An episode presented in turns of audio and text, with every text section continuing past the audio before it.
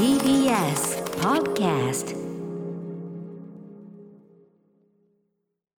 時刻は6時30分になりました。9月28日火曜日。TBS ラジオをキーステーションにお送りしているアフターシックスジャンクション。はいパーソナリティの私ライムスター歌丸です。所属事務所会議室からリモート出演しております。そして火曜パートナーの宇垣美里です。ここからはカルチャー界の気になる人物動きを紹介するカルチャートークのコーナーです。今夜のゲストはライターで大学講師少女漫画研究者の富山由紀子さん。リモートでのご出演です。もしもーし。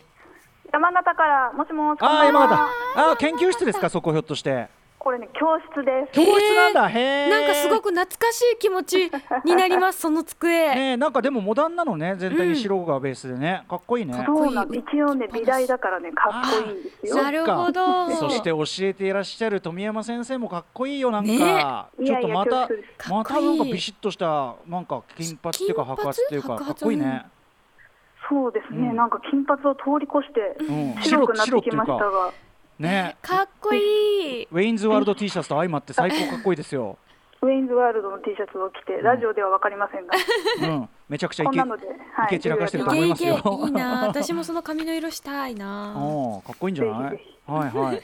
さあということで、えー、富山由紀子さんのご紹介宇垣さんからお願いします、はい1979年生まれ秋田県のご出身東北芸術工科大学の講師でいらっしゃいます。日本の少女漫画やサブカルチャーについての研究及び編集ライティング関連の講義を行っており主な著書にパンケーキノート40歳までにおしゃれになりたい夫婦ってなんだ？少女漫画のブサイク女子校またライターの清田孝之さんとの共著で大学1年生の歩き方などがあります。さて富山さん本日はどんな、えー、お話をしてくださるんでしょうか？えー今日はですね、予想外の始まりを描いた漫画作品を紹介しに来ました。予想外の始まり。はい。う、後ほど。よろしくお願いします。はーい。生放送でお送りしておりますアフターシックスジャンクションここからはカルチャートークのコーナーです。はい。それでは富山さん早速おすすめ漫画本日は、えー、と予想を予想外の始まりを描いた漫画2冊ということでご紹介お願いしますはい、今回は2作品紹介させてください。はい。1作目、えータラチネ・ジョン先生、海が走るエンドロールです。はい秋田書店。最高。これちなみに先に言っとくとね構成作家古川光さんがこの今回、はい。あの富山さんのチョイスの前にね宇垣さんにねなんか最近おすすめの漫画ないですか？なんて聞いてでおすすめしてたんですよね宇垣さんが。図らずもなんです。そうなんです。私だから富山さんと感性が同じということだろうかと思って 勝手にニヤニヤしておりました、ありがとうございます。私もあの今回何にいたしましょうかと言われて、この作品を出したら、いや、最近なんか宇垣さんも言ってたんですよ。やばい。いいんですよねこれ本当に。シンクロだ。はい。そうなんです。そんなシンクロも嬉しいので、後でちょっと宇垣さんにもお話を伺いたいと思いますが、ねはい。えーミステリーボニータという、えー媒体で、まあ、連載をされていまして、一巻が出たのが8月ですから、結構最近ですね、えー主人公はですね65歳の女性です、うん。えー夫とは死別をして、えー四十九日も過ぎたあたりという感じですね、で数十年ぶりに映画館を訪れます、この海子さんという女の人なんですが、もともと映画はすごい好きだったんですけれども、やっぱなんか人生一段落して、久しぶりに映画館に行ったら、なんかね、あの運命の出会いがいきなりあるんですけど、でその運命の出会いというのはその恋愛的な出会いではなくて、うんその映画に対する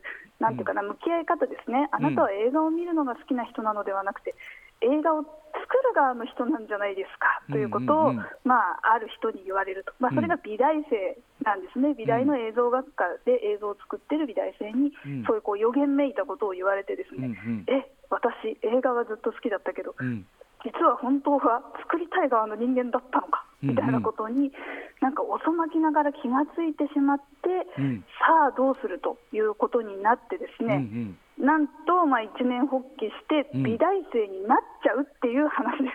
美大に入って自ら映画を作る方に進み出すというか？そうなんえですよ、ー、すげえ。65歳うん。えーそでそのアトロクでね、これまでも比較的その中高年の女性の人生が、うんうん。あのこう色づいていくみたいなメタモルフォーゼの映画もそうですけれども、そういう作品っていくつか、まあ、ご紹介をしていて、ええ。どれも大変素晴らしいんですが、この作品はやっぱり現役の学生として美大に学生さんとして入っていくっていうところがやばいんですよね。でもちろん学生さんたちからするとやっぱすごく年上の大人の女性が入ってくるので、うんうん。なんかおばあちゃんがうんなんか大学にいるっていう噂になってたよみたいなことをまあ言われるちょっとしたなんていうかな注目される嬉しさとこう年寄り扱いさせされるモヤモヤとはいみたいな、まあ、そういう生活の細部もちょっと描きながらしかしそのあくまで映画を作るという目的に関しては、実は若者も年寄りも関係ないっていうか、うんうんうん。まあ、情熱だけが全てというかはい。意外に海子さんは自分のスマホで映像を撮ったりするんですけど結構うん。うん素敵な映像を撮ったりとかもしていてですね、今それもできるしな。そうかそうか。うんうんうん。そうそう。で、まあ、若い学生がちょっとおすごいみたいな、うんうん。そのただのおばちゃんじゃなかったみたいになったりとか、まあ、よよくあるその異文化交流の話ではあるんですけれども、うんそれがその大学の例えば外でだったら起こりうるんですよね、うんうんうん。普通主人公が大学生で大学の外にそういう海子さんみたいな素敵な人がいて、うんうんうん。世界が変わっていくっていうような話として作るような気がするんですけど、ええこの作品は逆で海子さんが若者の世界にこうはい突っ込んでくることで、い、ろいろなことがまあ変わっていくっていうのが、まあ、最大の見どころっていうところですかね。確かにこれでも僕の母も結構な年に、まあ、65じゃないけどさすがに結構な年になってから大学自ら入り直したりしてたけど、うん。でもうん。美大は珍しいよねやっぱりね。それは多分。だと思うんですよね。ね。うん。すごさんは？いやねどうですか？なんか最近すごくやっぱりそのよりその若い人だけじゃない主人公っていうのがどんどん増えてきてると思うんですけどその中でもめちゃくちゃかっこいいおばあちゃんこんなかっこいいおばあちゃんがその絵としての漫画の表現としてうん。はい、なんか主人公としてしかもうんうん、出てきたんだっていうことにまずびっくりしたしその中でも一番かっこいいって思うぐらい素敵な海子さんですし、うん。でなんかそのいくつになってもやっぱり新しいことに挑戦していいし、うん。学び直していいしっていうことをすうんうんうん。ごくその、私はまだ30歳だけど、うん。あの思いましたし、うんうん。あとなんだろうなついねその海子さんが何かをこうする前に「いやなんかおばあちゃんなのに」みたいなことを言っちゃうんですよ。うんうん。なんかまあまあちょっと余生のみたいなことを言っちゃってうんでもなんか心でもやっとしてみたいな。うんうん。違うわ。本気で作りたかったわってこううん。バーンってこう気づく瞬間があって、うん。その私たちでもなんとなくその、まあ、特に日本人的なのかもしれないですけど何かをする前にちょっと謙遜？過剰な謙遜、うんうん自虐？みたいなことをしちゃったりすると思うんですけど、うん。いらんなっていうことがすごく伝わってきうてん。すごくなんか何かを新しいことを始めたいけど私なんかが始めていいのかなって思ってる人の背中をはい。全部叩いて押してくれるような作品だなって思いました。あーなんか始めるのに年は関係ないっていうかね。うん本当にその通りです。あと今おっしゃった通り、そのついね謙遜からの自虐っていうのを人はしてしまいがちなんですけど、うんうん。なんかそれってマジいらんわっていうことが非常に説得的に、うんまあ、書かれているっていうところが、うんあの見どころですし、あと単純に絵がすごく素敵なので、うんうんなんかこうズブズブねせ創作に入っていく時のその表現の方法とかもうすごく素敵で、うん。あと海が結構多用されてて、うん海の表現がとっても素敵って思いながら私見ておりました。はい、本当にそうだと思います、水の表現、あとさっきその、あなたは映画を撮る側の人間なんじゃないですか、ズバーンってこう予言をしてみせたのが、あの海海と書いて海君という人で、うん。やっぱりこの海というのがまあ一つのキーワードになっているのはまあ間違いないので、ぜひあの作品自体を読んで、まあ、水回りの表現にも注目していただきたいですし、その海っていうモチーフが細部に、うん。まあ、いろんなところに現れているので、それも見てほしいですね。あとこれはやっぱあれですか？そのく例えばブルーピリオドがその絵を描くねあの学生たちの話だとしたら、やっぱりその映像を作る映像作家を志す若者たちのそういうこう実実際というのかな。そのそうですね。ねそういう話も取材されて書かれたりする感じですか？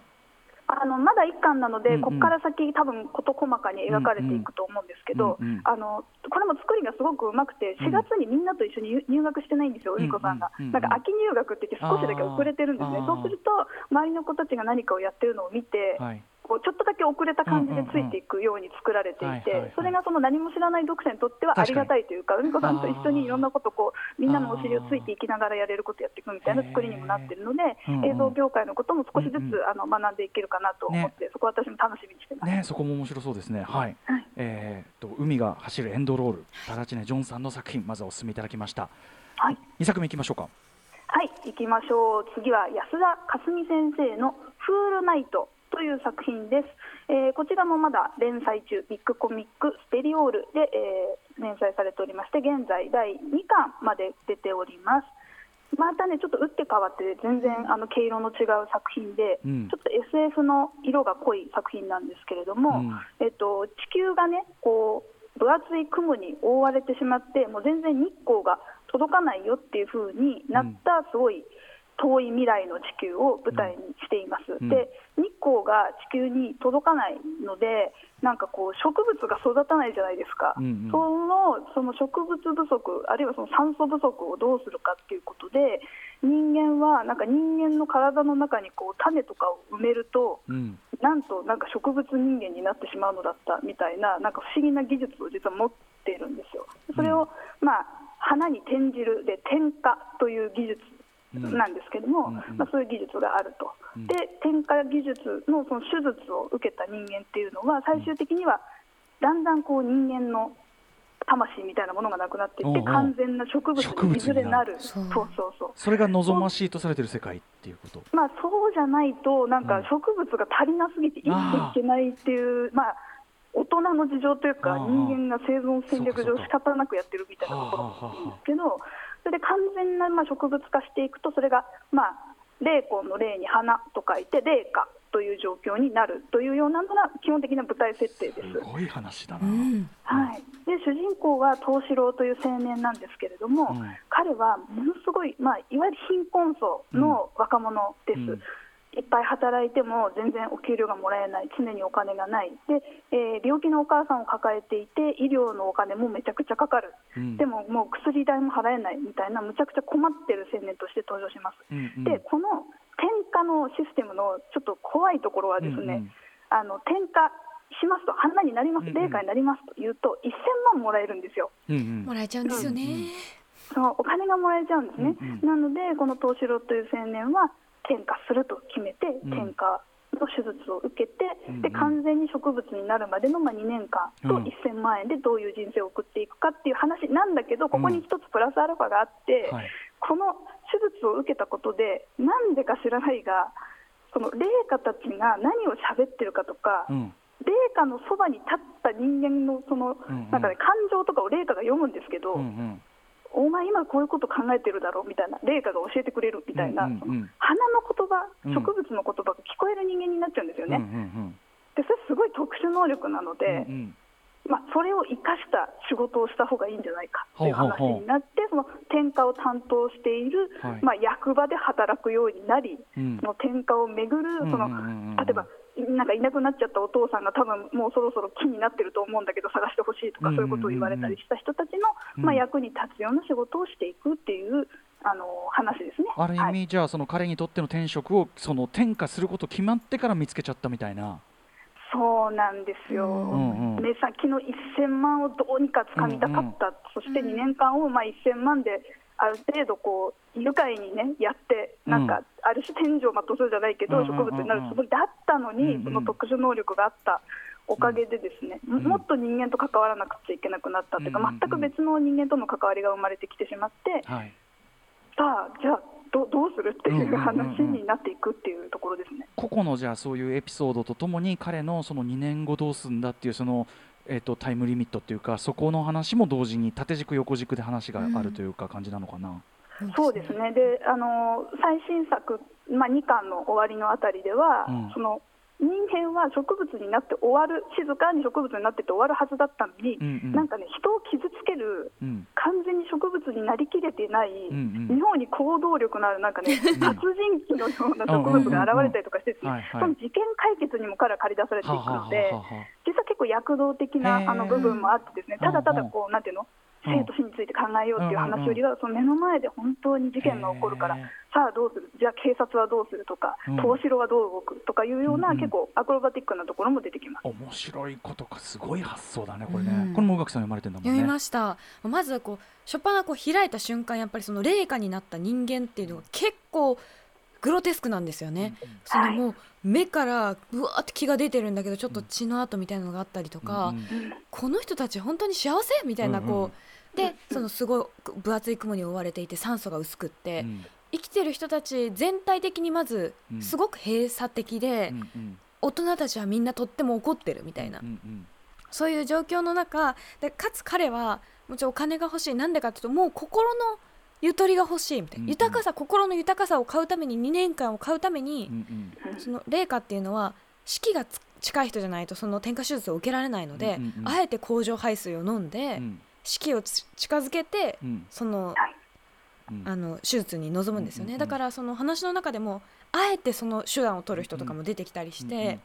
なんか改めてなんて言うんだろうな人のためにじゃないですけど、うんうん。目的のために命をどう使うかっていうこともすごく描かれてるし、その一方でもうとにかくそんな世界の中でせめて豊かに生きていこうってしたらどうすればいいのかっていうのうんうん。をすごくなんかね藤四郎がけなけなげっていうのかな、うんうん。なんかもうボロボロの状態から一生懸命豊かさをつかめつかもうとしてる姿がすごく、うん。うん、痛い系でちょっとなんていうのチェーンソーマンとかとかぶるっていうかもうあへえって思いながら見てました。面白いんですよこれがまた、ねなんかその植物の体を手に入れるんだって言ってる貧しい少年がと藤四郎ってなんか銀河鉄道の釣りないみたいな、うん。機械の体を手に入れる鉄郎みたいな思ったけどまあでもそこから先の展開はまた全然違ってねまさかのそういうなんてお仕事漫画でもあるっていうか。そう。あそうおそうなんです金お金取られちゃったか毎回いろんななんか依頼人みたいなのが来て、うん。東四郎がどういうふうに関わっていくかっていうことも、まあ、彼らとの付き合いを通して東四郎も自分の人生について考えられるので、そのうん単純なただ提供し何かを提供してるってわけでもないんですけど、うんうんうん。うん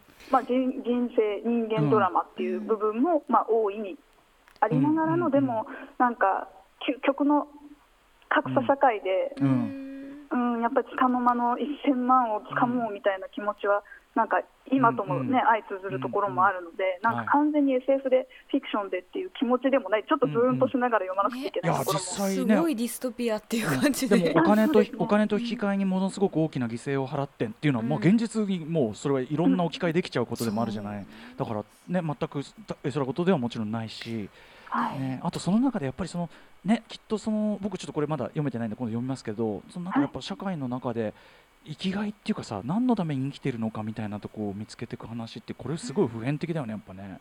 そう。そうですね、で特に今はそのコロナ禍の影響でですね人生がこう停滞しているように感じる方も多いと思うんですね、であるいはそのコロナが過ぎたら終わったらこういうことしたいっていうことを思うこともまあ多々あるはずで、やっぱ人生ままならない状況の中で、その彼らの物語を読むと、ですね、うん。まあ、ここういうそのまさかの展開があるのかとか、こういう予期せぬことで人生っていうのは変わっていくのかもしれないみたいなことをうんうんうん。なんか見ていくと、うん。なんか人間の幸福追求どうあるべきかみたいなこと、結構大真面目に自分のこととして考えるきっかけになると思うので、そうか。ううんうんん、そうだよねその自分はだからそうその今いる環境の中でそれが全てだと思ってるけどひょっとしたらねそのねエンドロールあの、えーはい。海が走るエンドロールみたいに実は海が前に本当は広がってるのかもしれない、うん。ね、さっきその船を出すかどうかだっつってたけどねでも船はいつでも出せるみたいなね、うん。そうです、そうです、65歳から映画を死ぬ気で作ってもまあいいわけですし。うん、うんうんうん。なんか1000万と2年間で楽しく暮らすつもりが、毎日人助けをしてもいいわけですし、うんうん。意外と2年間が短いって気づいちゃったりとか。そうですね、でも急にね2年間をじゃあこれに使ってもいいって気づいたりとかもうなんかそのなんていうんだろう、うん。心がぐらぐら動く感じも、うんうんうん。なんだろう読んでてこっちまで不安定になっちゃう感じが、ーこの「フールナイト」のなんかまだね2巻だけどどうなっていくのか。両方ともまだちょっと始まったばっかりだもんね。続き気になりすぎるんですよ。そうなんですよね、かなり早い段階でご紹介してしまったので、まあ、みみんなで見守っていこうやという気持ちもありますね、まあでも。いい意味でそわそわするんで、うんうんうん。まあ参入しやすいタイミングでもありますよ、うん。まだね始まったばっかだからね。はい。はい。といったあたりでじゃあえっ、と今日の2作をおさらいしておきましょうか。はい本日富山さんにご紹介いただいた作品はタラチネ・ジョンさんの「海が走るエンドロール」安田かすみさんの「フールナイト」の2作品でしたはい。ということで富山さん最後にお知らせ事などありますか？はい、えー、と大和書房でですねウェブ連載、バディコー、世界は2人組で満ちているっていう連載を始めました。おおなるほど。うん。あのまあ、いろんな、なんていうか、夫婦ってなんだとか、いろいろか、なんか人間関係に関することをいろいろ書かせていただいている中で、うん。あの今回のその大和書房の担当編集さんから連絡が来て、富山さん、バディって興味ありますか？みたいな、古今東西、フィクションから生ものまでいろんなバディのこと考えてみませんか？というふうに言われて、バディ、本当に初心者なので、皆さんに助けていただきたいこといっぱいあるんですけど、バディ初心者バディ初心者。でもバディ初心者が考えるバディの話です。いやでもこれはすごい無限のねもう、うん。地平だもんねこれねある意味。ともう途方に暮れました、もうちょっとググっただけでもう一生かかっても見切れないぐらいバディの作品があったなだって。でもねいややりがいあるんじゃない？これは富山さん流のね切り口はちょっと楽しみですねこれね。楽しみです、うん。はい、そしてですね富山さん実は来週も続投というか来週の特集コーナーも連続でご出演いただくんですよね。やったー。また会えるすいません、何の特集でしょうか？先に、はい、なんと。来週の特集、第1回、きのこ総選挙に 選挙運営委員として出演いたします。ねえ。選挙運営委員って。選挙だから今週の選挙島尾さんの選挙特集に続いての選挙特集連続、今回はキノコ総選挙、待ってました、皆さんお待ちかね。みんな大好きキノコ。ついに。そう。うん。みんなの好きなきのこの話をしよう。えー、キノコ総選挙の詳細は番組の最後で詳しくお伝えしますので、はい、えー、富山さん来週もよろしくお願いします。よろしくお願いします。はい、今夜のゲストはライターで大学講師少女漫画研究者の富山富山由紀子さんでした。ありがとうございました。ありがとうございましたありがとうござい。ます。そして明日のこの時間は歌丸さんが雑誌ブブカで連載中のマブロンで取り上げるおすすめのアイドル的ソング聞いていきます。After Six Junction.